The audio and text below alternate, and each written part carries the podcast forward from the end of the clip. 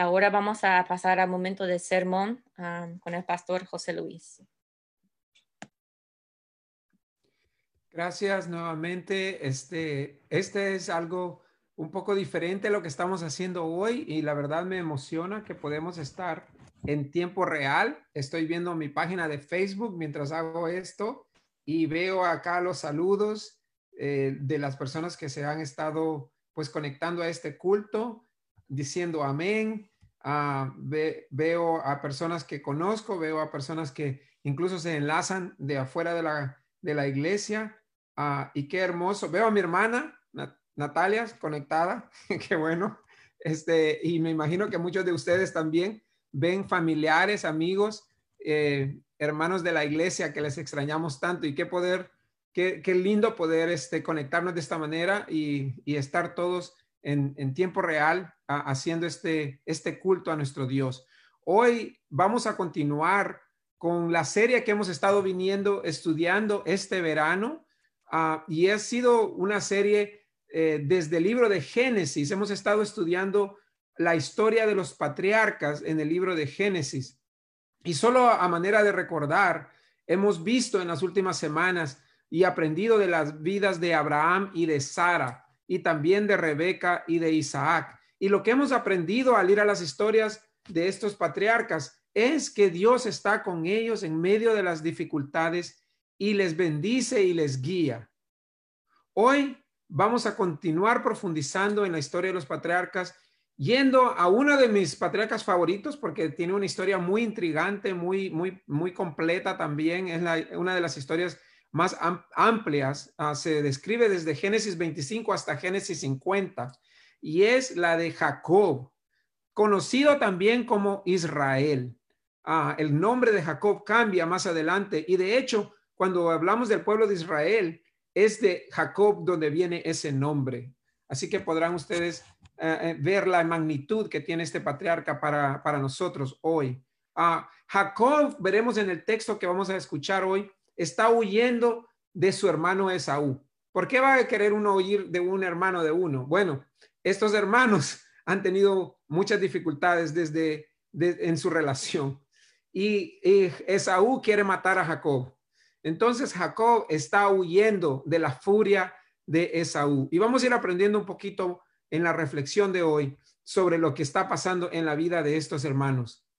Pero hoy vamos a ir al texto en Génesis 28, versículos 10 al 19. Estará mostrado en la pantalla el texto, pero ustedes lo pueden buscar en casa y nuestro queridísimo Efren va a hacer la lectura esta mañana.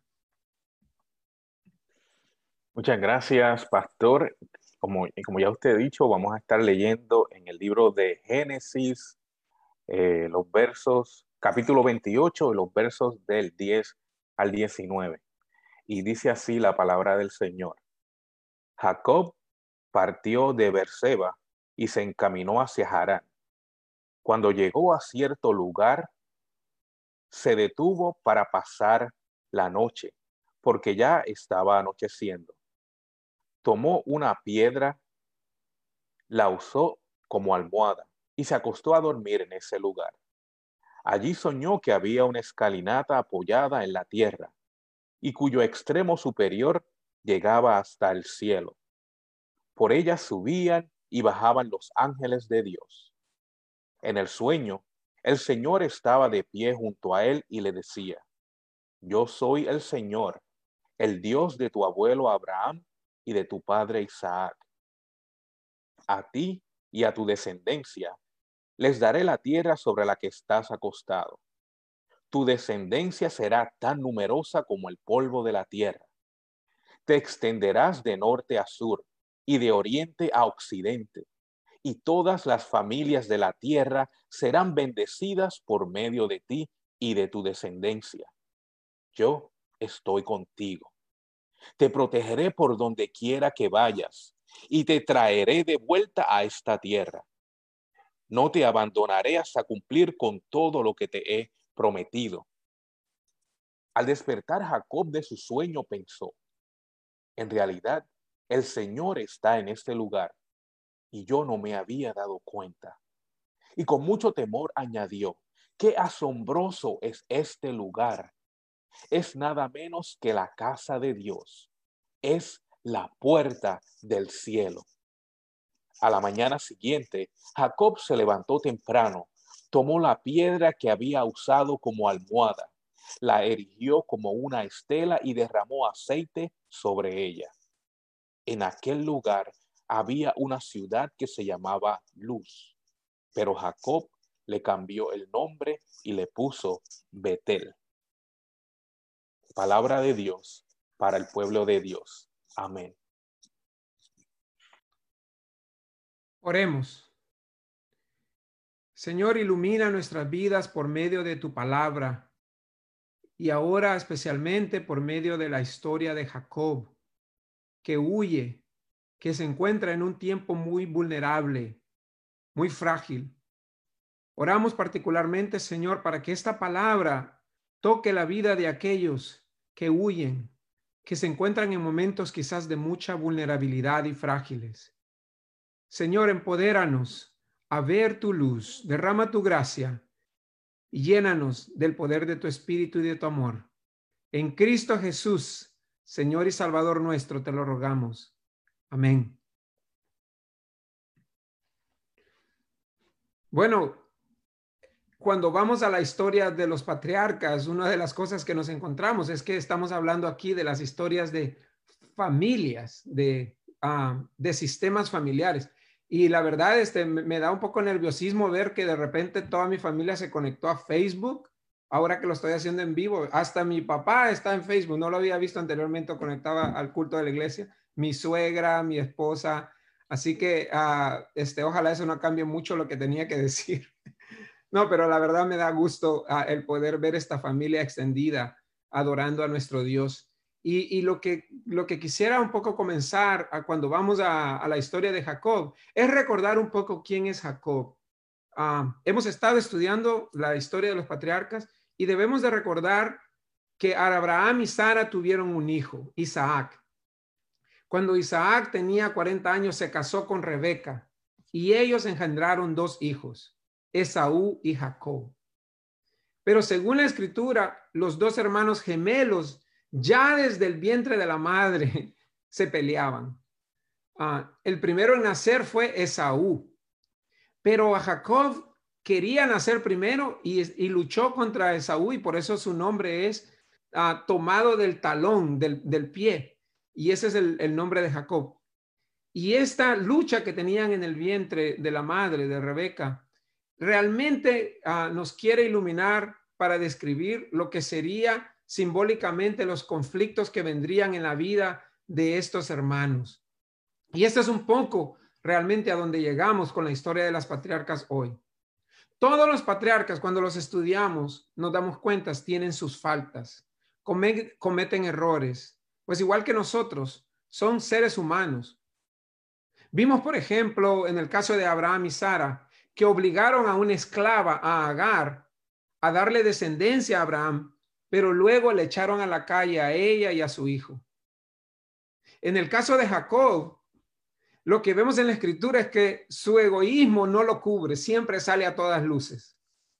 Esaú, por ser el primogénito, era el heredero de los bienes familiares, pero sin embargo, Esaú vendió su primogenitura a Jacob por un plato de lentejas. Y en Génesis 27, Jacob engaña a su ciego padre, haciéndole creer que él es Esaú, y le roba la bendición que le correspondía a su hermano. Esta vez Esaú explota y jura matarlo. Y Jacob, para salvar su vida, tiene que huir. Ha huido a la tierra de donde son sus antepasados. Está tratando de huir de su pasado. Y al huir de su pasado, no tiene una clara visión del futuro. Está, diríamos, como cuando nosotros nos encontramos huyendo y sin saber hacia dónde vamos, en un limbo, en un, en un espacio y un tiempo oscuro de separación. Jacob se siente separado no solo de su tierra y sus seres queridos, pero también de Dios, del Dios de sus ancestros. Es en esta situación, en este momento de vulnerabilidad, en un tiempo de ansiedad, cuando Dios se revela a Jacob en un sueño. Y el sueño de Jacob indica que a pesar de sus faltas, a pesar de los errores que Jacob ha cometido, a pesar de que Jacob ha engañado a su hermano, el Señor no lo ha abandonado, sino que continúa acompañándolo. Y no sé ah, cómo lo hace sentir a usted eso, pero a mí me hace sentir el amor de Dios. Que en mi momento de mayor vulnerabilidad, de mayor ansiedad, aún cuando tengo dificultades en la vida que yo mismo he causado, porque las dificultades que Jacob tiene, él mismo las ha creado.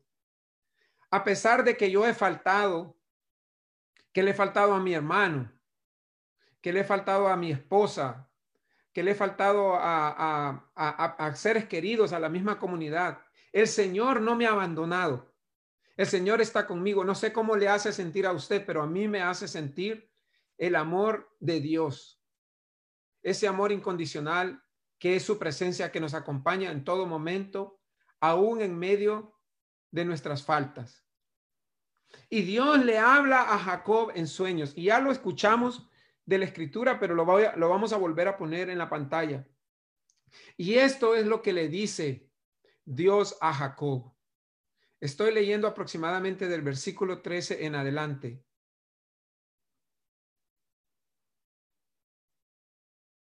Yo soy el Señor, el Dios de tu abuelo Abraham y de tu padre Isaac a ti y a tu descendencia les daré la tierra sobre la que estás acostado. Tu descendencia será tan numerosa como el polvo de la tierra.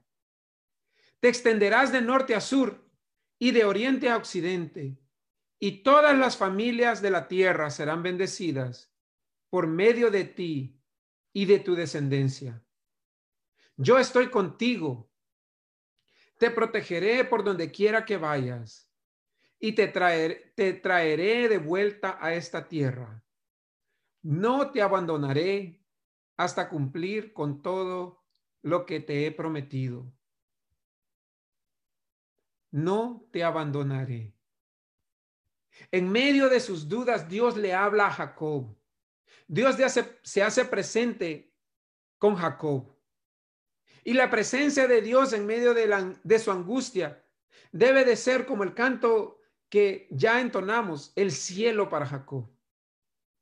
Literalmente, Jacob se siente en el cielo, rodeado de la presencia de Dios. ¿Acaso no sucede muchas veces así? ¿Acaso no sucede que en los momentos de mayor vulnerabilidad Dios se hace presente en nuestras vidas? ¿Acaso no es cierto que Dios nos recuerda sus bendiciones y sus promesas exactamente en el momento en que más hemos fallado? Cuando más parece que estamos en la oscuridad. Y es que, hermanos, amigos, Dios siempre quiere bendecirnos. Dios siempre tiene un plan para salvarnos. Y es en los tiempos de mayor vulnerabilidad, de mayor fragilidad, en los tiempos de crisis. Y déjeme decirles que estamos en tiempos de crisis. Que Dios busca darnos nuevos sueños. Que Dios nos habla. Que Dios nos da una visión de otra realidad. De pasar de la oscuridad a la luz y nos recuerda sus promesas y bendiciones. Esta mañana yo he invitado a Claudia a que también tenga una participación. Estábamos hablando en la semana con Claudia sobre las crisis en que vivimos.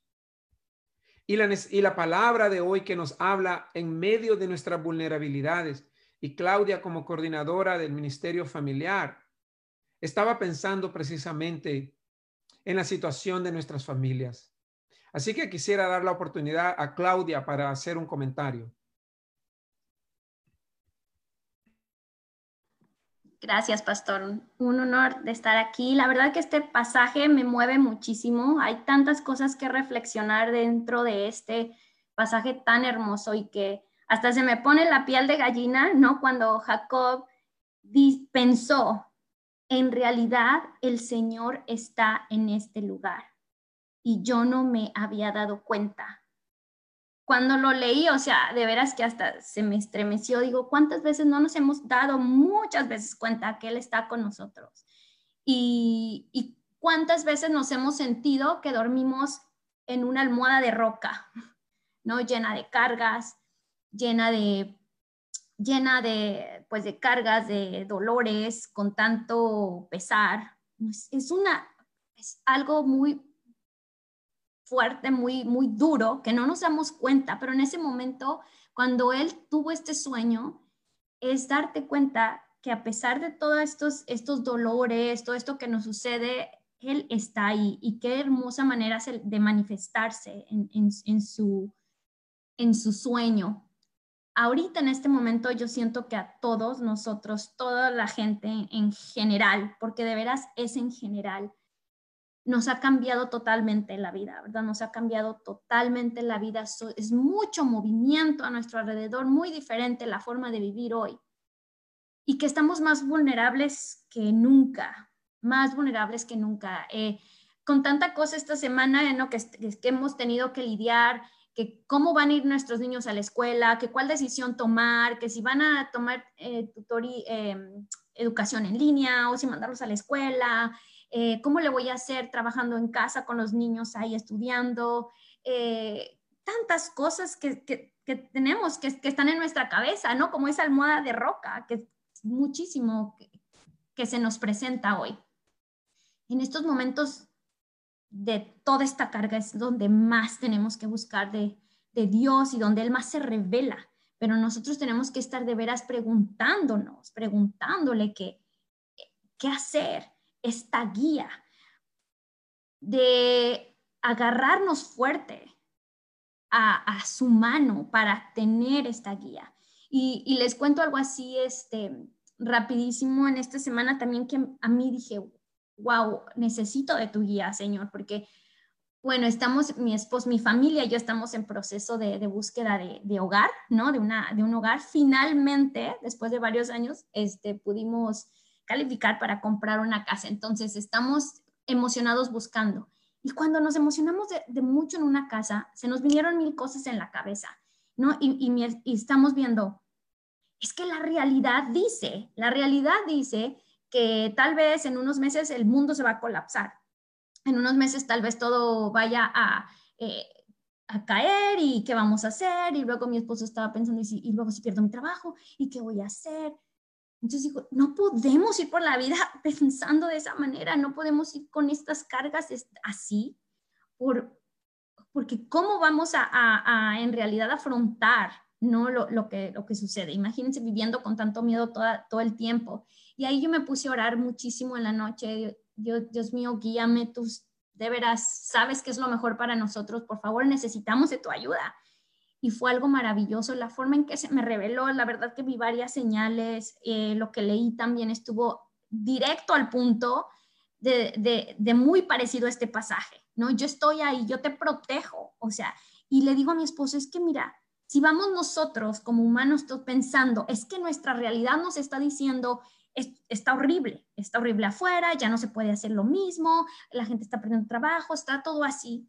Y si vamos con este sentir, Ah, nunca se va a poder ver más allá, ¿no? Nunca se va a poder nosotros, y podemos pensar, mi realidad, yo quiero ver mi realidad de la mano de Dios, ¿no? De la mano de Dios, yo quiero sentir estos ángeles que suben y bajan por la escalera y que están ahí para guiarnos y están ahí para de verdad llevarnos a otra realidad.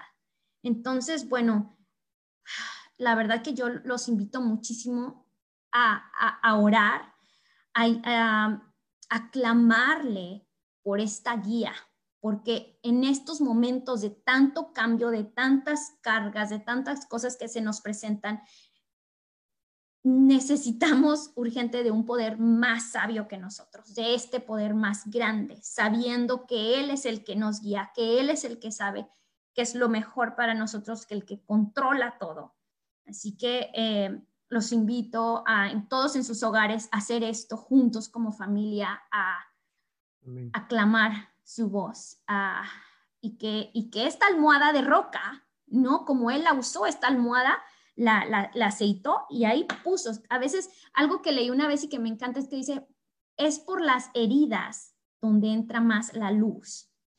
Entonces, ahorita con esto que nos está sucediendo, si nos sentimos tan desconectados del mundo, si nos sentimos con tantas pesar en nuestra vida, es por ahí donde entra la luz y donde Dios está.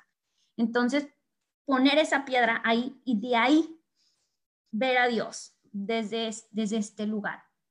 Bueno, muchas bendiciones para todos. Gracias, Pastor, por la oportunidad. Gracias al equipo por hacer esto posible y muchos besos, abrazos a todos desde su casa, desde mi casa hasta la suya. Sí, gracias, Claudia. Y de verdad, hemos estado todos ah, como equipo también eh, haciendo una reflexión porque esto, todo lo que, lo que pasa impacta, por supuesto, cada una de nuestras vidas Ah, y cuando hablamos de las familias sintiéndose vulnerables, ah, pues yo me he sentido vulnerable, ¿no? Eh, en muchas etapas de mi vida, ah, muchas etapas en las que me he sentido completamente desprotegido y donde eh, lo, que me ha, lo que me ha sostenido es la presencia de Dios. Y por supuesto que en todas las decisiones que se están tomando en medio de esta pandemia, pues sí, genera incertidumbre, una de las cosas que, a mí me, pasa cuando me siento lleno de mucha incertidumbre, con muchas preguntas, es que no puedo dormir bien. Eh, yo creo que cada uno de nosotros reaccionamos de maneras diferentes. Esa es mi manera.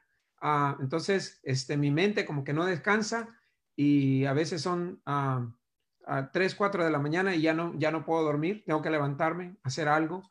Ah, y, este, y esa, es una, esa es una realidad que nos enfrentamos, pero que nuestras familias enfrentan. Y ahora venimos a esta palabra que necesitamos cada uno escuchar, de que Dios está con nosotros en todo momento, en medio de nuestra fragilidad, de nuestras dudas. Dios no nos ha abandonado. Dios no abandonó a Jacob, no abandonó a Israel, no nos abandonará a nosotros. Las circunstancias por las que estemos pasando ah, para Dios no son imposibles de transformar. Y como dijo Claudia, esta referencia a la piedra, realmente Jacob está cara a cara con Dios. Y este momento le da a Jacob una nueva perspectiva. Poco a poco vemos a Jacob volviendo a soñar. Hay una frase que dijo Efren esta semana que me encantó. Dijo, sin sueños no hay creación. Y lo que vemos aquí es a Jacob soñando. La presencia de Dios le devuelve a Jacob la habilidad de soñar. Jacob eventualmente se vuelve el padre de las doce tribus de Israel. Porque, aunque en este momento está huyendo, confundido, casi al punto de la muerte, Dios lo salva, lo rescata y le reafirma y luego crea un nuevo camino. Y esta mañana que venimos a esta palabra, lo que, lo que soñamos, lo que quisiéramos es que así sea para nosotros. Que se abran nuevos caminos, que se abran nuevos sueños, que no importa la circunstancia en que nos encontremos, soñemos, soñemos lo nuevo. Seamos emprendedores, continuemos, que Dios va delante de nosotros. Estamos de la mano de Dios. Recordemos que las posibilidades no existen, se crean. Hay que crear los caminos. Hay que romper con la oscuridad para que venga la luz. Lo nuevo no llegará sin sueños. Y Dios nos invita a soñar en grande. Como iglesia, Dios nos invita a soñar en grande a las posibilidades de lo nuevo. Pero esas posibilidades las tendremos que crear de la mano de Dios. Así que esta mañana, y yendo a este texto, que sea Dios el que nos acompañe. y que abra esos nuevos caminos. Les invito a que oremos. Señor, el sueño de Jacob en Betel es también nuestro sueño. El sueño, oh Dios, de sentirnos apoyados por ti, de sentir que no estamos solos, de que en medio de las dificultades de esta pandemia, en medio del caos del racismo, en medio de las cosas que cada uno de nosotros ha estado huyendo a nivel personal, tú te revelas. Tu presencia, oh Dios, se hace realidad. El cielo se abre y estamos cara a cara frente a ti. Señor, renueva tu bendición y promesa para cada uno de nosotros. Bendícenos, oh Dios, de generación en generación. Y ayúdanos, oh Dios, al despertar. Ayúdanos a despertar como Jacob a una nueva realidad. A ver, oh Dios, que tú estás con nosotros en cada momento de nuestras vidas. Te lo rogamos en el nombre supremo del Señor Jesucristo, Salvador nuestro. Amén. Y amén.